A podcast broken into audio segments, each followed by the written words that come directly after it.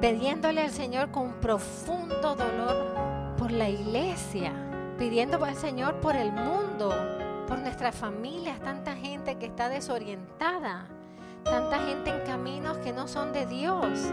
Bueno, ahí me pasé orando, orando por todos los momentos oscuros que vivimos, por los que mueren brutalmente. ¿Saben qué? Nunca me había pasado eso. Yo siempre oro por los que mueren eh, repentinamente, siempre.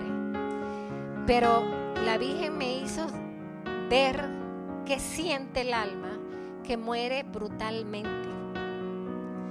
Fue tan horrible ese momento de pensar, por ejemplo, los hermanos israelíes que llegaron y los quemaron vivos o les cortaron cabeza, o sea, su última, los niños que los metieron hasta en hornos. Esos últimos momentos de la vida en la tierra, ¿qué recuerdos se llevan? ¿Verdad? Nunca lo había pensado y empecé a decirle, Señor, para ti eh, todo es un eterno presente. Regresa a ese momento y que sientan tu amor para que lo único que se acuerden no es el machetazo, sino que se acuerdan de tu abrazo.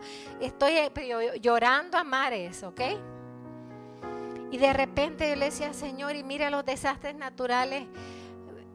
Y de repente sentía que la Virgen me decía, ¿y la campaña?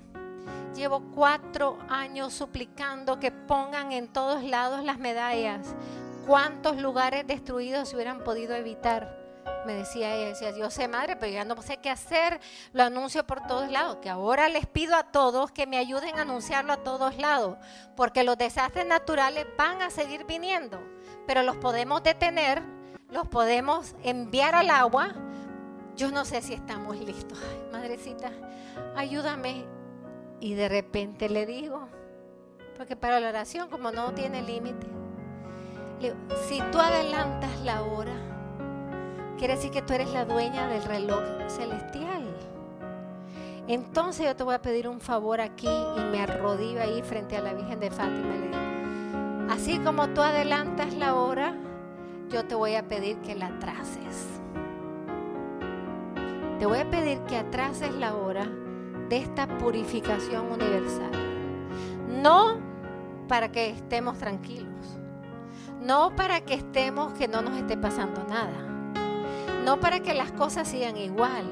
No, no, no. Danos un poquito de más tiempo para salvar más almas, para que menos almas se vayan al infierno, que era tu dolor para que más almas convertidas, hermanos, es la minimización de la purificación, pero también es salvación de esas almas. Y yo le hice esta promesa a la Virgen, atrásame el tiempo para que nuestra familia de verdad cumpla el lema del año y salvemos almas y las llevemos a la Inmaculada para que ella las lleve al Sagrado Corazón. Este tiempo, si ella me escuchó, que creo que sí, me da la sensación que me escuchó por la cara que me hizo, si ella me escuchó, si ella me escuchó, nos está dando tiempo para trabajar arduamente.